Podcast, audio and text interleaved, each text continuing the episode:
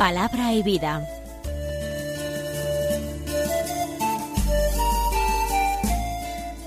Con el padre Manuel Horta desde Sevilla.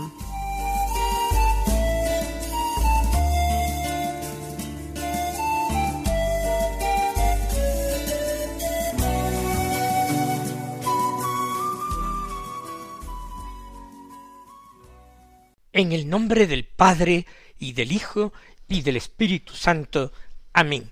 Alabados sean Jesús y María. Muy buenos días, queridos hermanos, oyentes de este programa Palabra y Vida que emitimos cada día en las ondas de Radio María, la radio de la Virgen. Hoy es el segundo domingo del tiempo ordinario, un domingo que es 16 de enero. El segundo domingo del tiempo ordinario, aunque parezca paradójico, es el primer domingo del tiempo ordinario, porque no existe primer domingo del tiempo ordinario, sino que el domingo pasado era la fiesta del bautismo del Señor, era todavía tiempo litúrgico de Navidad. Ha habido una primera semana de tiempo ordinario, y por eso este se llama ya el segundo domingo del tiempo ordinario, porque es el preludio de la segunda semana del tiempo ordinario. El domingo es el día particularmente dedicado a la oración, a la escucha de la palabra y por supuesto a la Eucaristía, que nos reúne a toda la comunidad cristiana en torno a la mesa del Señor, para celebrar el misterio de su amor. Vamos nosotros a escuchar la palabra de Dios. Ya saben ustedes que los domingos y solemnidades se hacen dos lecturas y luego el Santo Evangelio. Una primera lectura que puede ser del Antiguo Testamento más frecuentemente, pero también puede ser del Nuevo Testamento, y una segunda lectura que es de una epístola, de San Pablo con mayor frecuencia, pero también de las otras epístolas de Pedro, Juan, Santiago, o incluso la segunda lectura puede ser del libro del Apocalipsis. Vamos nosotros a comenzar por la primera lectura que es muy bella, es del libro de Isaías, y este libro es verdaderamente una joya dentro del conjunto del Antiguo Testamento. Del capítulo 62, los versículos 1 al 5 dicen, Por amor a Sión no callaré, por amor de Jerusalén no descansaré, hasta que rompa la aurora de su justicia y su salvación llame como antorcha. Los pueblos verán tu justicia y los reyes tu gloria. Te pondrán un nombre nuevo, pronunciado por la boca del Señor. Serás corona fúlgida en la mano del Señor y diadema real en la palma de tu Dios. Ya no te llamarán abandonada, ni a tu tierra devastada, a ti te llamarán mi predilecta, y a tu tierra desposada, porque el Señor te prefiere a ti, y tu tierra tendrá un esposo. Como un joven se desposa con una doncella, así te desposan tus constructores, como se regocija el marido con su esposa, se regocija tu Dios contigo. Un hermoso texto, ya hemos dicho, cargado de poesía, y de profundidad espiritual. Pero yo pienso que las indicaciones que hay que dar en este programa Palabra y Vida no son las que constituirían una exégesis en el más completo sentido de la palabra. A nosotros nos interesa actualizar esa palabra de Dios, llevar la palabra a la vida, buscar, particularmente en el Antiguo Testamento, esa conexión con nuestra vida, con nuestra situación, con nuestro tiempo concreto dentro de la historia de la salvación. Cuando se habla de Jerusalén, Sión, y se le exalta, y se canta su gloria, ¿de qué se está cantando la gloria? ¿Simplemente de una ciudad humana construida por hombres? Pero si este mismo texto dice que tus constructores eh, son los que te desposan eso no es propio de un arquitecto, ni de unos maestros de obras. Aquí se está personalizando a Jerusalén. Se está hablando de otra realidad en los tiempos de la nueva alianza, en los últimos tiempos, que son los tiempos de la Iglesia. Se está hablando precisamente de la Iglesia, o, por decirlo de otra manera, de la comunidad de los redimidos, de aquellos que se han convertido en hijos de Dios, en amigos del esposo, que es Cristo nuestro Señor el Mesías. Esa es Sión, esa es su Jerusalén. Y el pregonero y el profeta no debe callar su gloria, siempre tomar la palabra para ensalzarla, para alabarla, para defenderla, para anunciar su salvación a todos los pueblos, porque todos los pueblos, y no solamente el pueblo hebreo, no, todos los pueblos, fíjense ustedes la universalidad de los textos del Antiguo Testamento y particularmente de Isaías. Todos los pueblos van a ver la gloria de esta Sión. Los pueblos tu justicia, los reyes tu gloria, y tendrás un nombre nuevo que ha sido pronunciado por la boca del Señor. Ese nombre nuevo, que es iglesia, que es cuerpo místico de Cristo, que es esposa del Verbo encarnado, que es comunidad de salvación, que es madre fecunda de los hijos de Dios. Todos los pueblos están llamados a ella. Caminarán a su luz, como leíamos en otro lugar de Isaías, también en el tiempo de Navidad. Caminarán a tu luz. La comunidad de los redimidos ha sido luz de los pueblos, incluso de los pueblos que no han aceptado la fe en Jesucristo, ellos también se han beneficiado de la cultura cristiana, porque la fe ha engendrado la más legítima, verdadera y auténtica cultura que los tiempos de los hombres hayan conocido jamás. Corona fúlgida en la mano del Señor, diadema real en la palma de tu Dios. Pero toda esa brillantísima realidad no puede ocultar algo que ha pasado. Cuando dice el profeta, o Dios por boca del profeta, ya no te llamarán abandonada, ni a tu tierra devastada. Luego ha habido épocas en que esa esposa predilecta se le ha llamado abandonada, épocas en que parece o parecerá que ha sido abandonada por Cristo, dejada de la mano de Dios, casi entregada a sus enemigos, enemigos de fuera de las murallas y de dentro de las murallas. No dirán más a tu tierra devastada. ¿Por qué? Porque ha habido un tiempo en que parece que se ha devastado toda la inmensa riqueza espiritual de esa iglesia. Pero lo que Dios tiene preparado es otra cosa. A ti te llamarán mi predilecta y a tu tierra desposada, porque el Señor te prefiere a ti. Y eso es lo único que cuenta, y lo otro es efímero y pasajero, y las glorias humanas se acaban muy pronto. Las glorias de hombres concretos, porque la vida humana es muy breve sobre la tierra. Pero es que incluso la gloria de grandes culturas y civilizaciones e imperios ha sido efímera, y al cabo de los años más o menos han ido pasando, y hoy son ruinas, y hoy son recuerdos en un libro de historia, y a veces ni siquiera eso, sino que la noche de los tiempos ha cubierto a todo eso que antes se veía como la mayor luz. No hay otra luz que la de Dios. Más aún se anuncia un desposorio, como un joven se casa, se desposa con una doncella.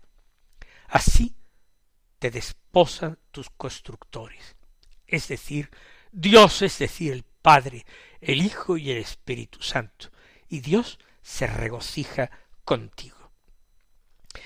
Y en aras de esta construcción de la Iglesia eh, se sitúa la primera carta de San Pablo a los Corintios. En el capítulo doce versículos cuatro once como segunda lectura de la misa tenemos este texto. Hermanos, hay diversidad de carismas, pero un mismo espíritu. Hay diversidad de ministerios, pero un mismo Señor. Y hay diversidad de actuaciones, pero un mismo Dios que obra todo en todos. Pero a cada cual se le otorga la manifestación del Espíritu para el bien común. Y así uno recibe del Espíritu el hablar con sabiduría, otro el hablar con inteligencia, según el mismo Espíritu. Hay quien por el mismo Espíritu recibe el don de la fe y otro por el mismo Espíritu don de curar. A éste se le ha concedido hacer milagros, a aquel profetizar, a otro distinguir los buenos y malos espíritus, a uno la diversidad de lenguas, a otro el don de interpretarlas. El mismo y único espíritu obra todo esto, repartiendo a cada uno en particular como él quiere. Esta Jerusalén, que según el Apocalipsis es la Jerusalén, Jerusalén del cielo, es la Sión definitiva, es verdaderamente la esposa de Dios, porque como se regocija el marido con su esposa, se regocija tu Dios contigo, y como un joven se desposa con una doncella, así te desposa tu constructor. Pues aquí esta Sión, esta Jerusalén celestial, es un personaje, como se ve, colectivo. Tiene una entidad unitaria, una sola iglesia, pero una sola iglesia que está formada por diversidad de ministerio, porque es el cuerpo místico de Cristo, pero ese cuerpo de Cristo tiene variedad de miembros, y todos cooperan a la vida del mismo y único cuerpo místico de Cristo. Cristo nuestra cabeza o nuestro corazón, nosotros su cuerpo. Ahora, en el tiempo de la Iglesia, tenemos que ser sus manos y sus pies para llevar la buena noticia a todos los hombres, para proclamar el reino y llamar a los hombres a la conversión. Tenemos que tener las manos de Cristo para bendecir, para curar, para tocar con misericordia todas las heridas, todas las mezquindades, todos los pecados de los hombres, concediendo la salud, la salvación, la paz, la gracia de Dios. Ese es el misterio profundo de la Iglesia que San Pablo ha comprendido muy bien. Y un miembro no tiene por qué considerarse eh, superior a otro. Hay algunos que son más honrados, más dignos, que aparentemente son más útiles, pero todos desempeñan una función beneficiando al cuerpo entero. Así en la Iglesia, la fe, la sabiduría, la profecía, el hacer milagros, eh, el discernimiento, eh, la, la variedad de lenguas, el don de interpretarlas, todos son distintos carismas que proceden del mismo Espíritu Santo que obra todo y que proceden de ese Dios que reparte a cada uno lo que él quiere, lo que él considera más beneficioso y conveniente para su propia gloria y para la salvación de los hombres.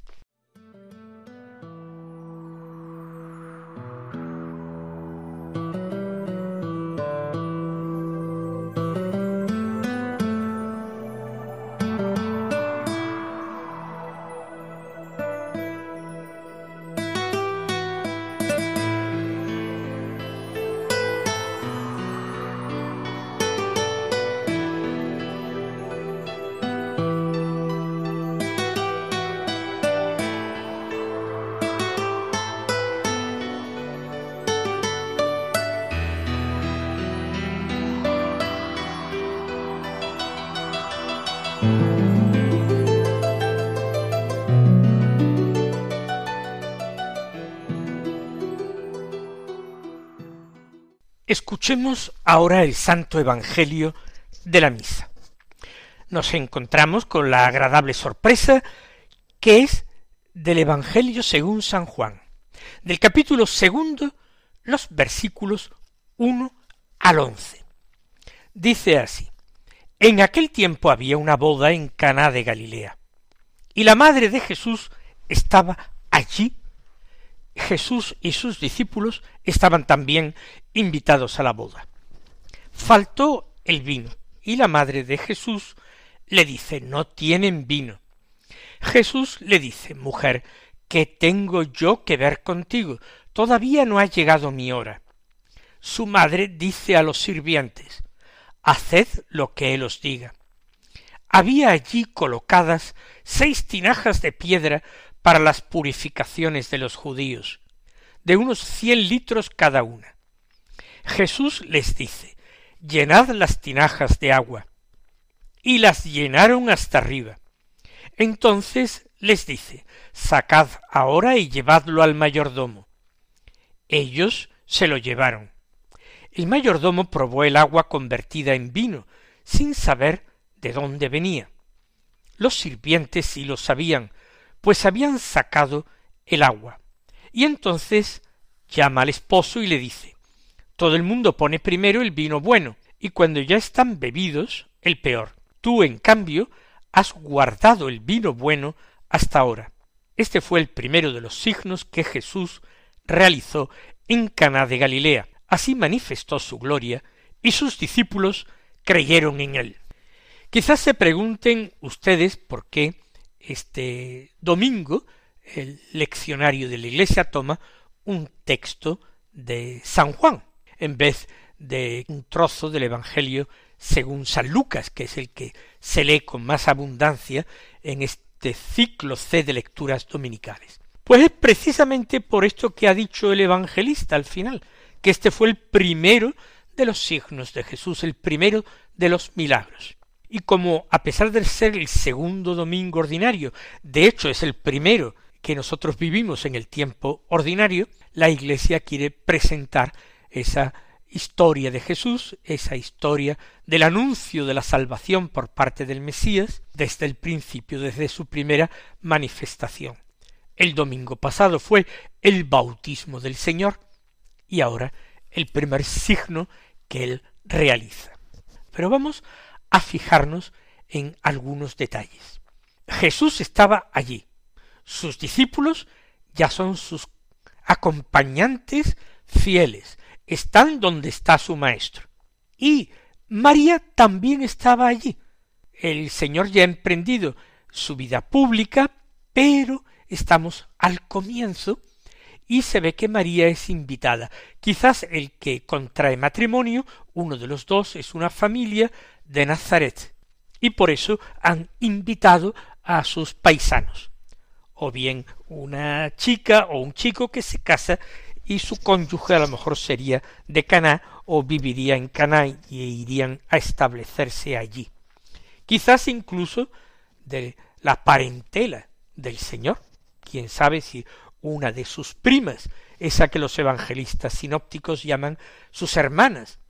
Bueno, pues eh, una de esas hermanas, que sería una de sus primas, posiblemente se casaría con alguien de Caná, evidentemente vendrían a vivir a Caná, al domicilio familiar eh, paterno del esposo, y eh, allí se celebraría el banquete de bodas.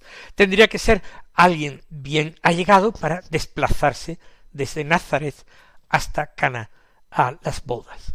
Y el Señor también. El Señor no es que se hiciera muy presente en todas las celebraciones familiares, pero en esta sí, porque probablemente se trataba de alguien de su familia, alguien cercano, conocido y querido.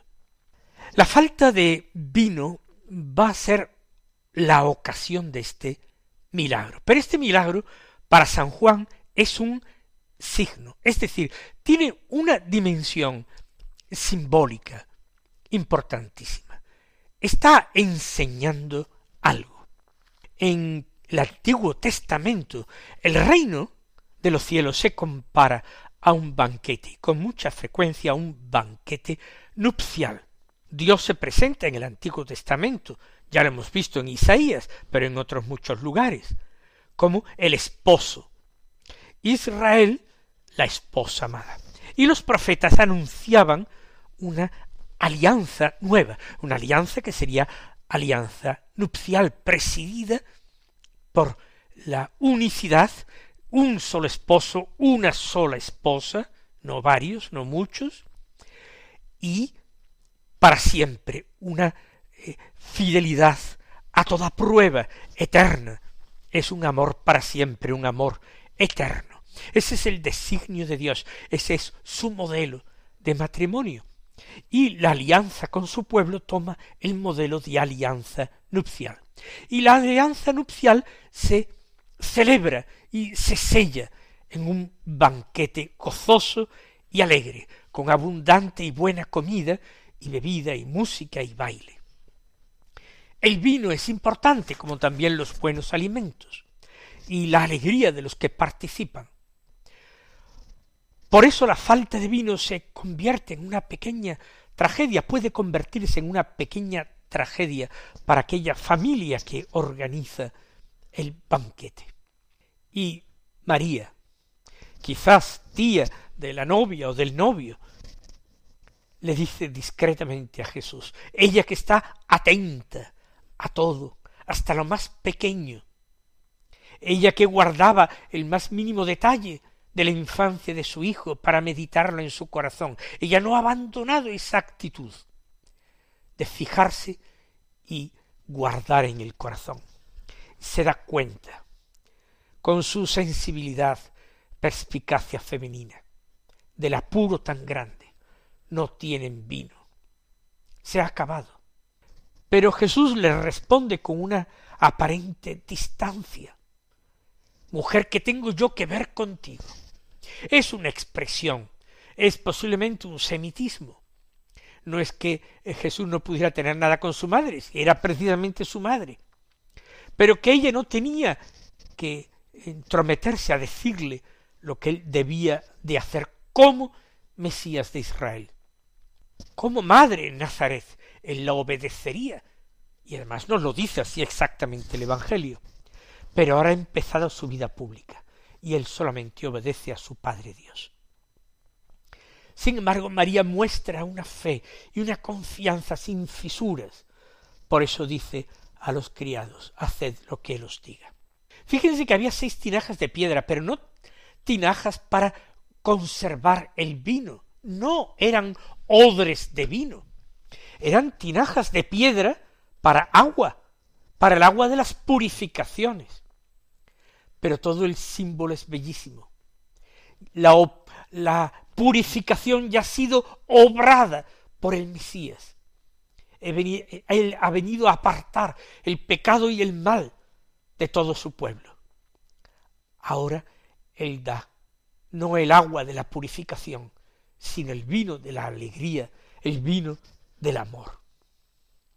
Y así se obra el milagro. Y así viene el asombro del mayordomo y el asombro de sus apóstoles que creyeron en él. Ojalá nosotros sepamos abrir los ojos de nuestro corazón para ver las maravillas que el Señor nos revela cada día, hasta en los más pequeños gestos, hasta en los más sencillos símbolos, hasta en los más triviales acontecimientos del día a día. Mis queridos hermanos, Él os bendiga y hasta mañana si Dios quiere.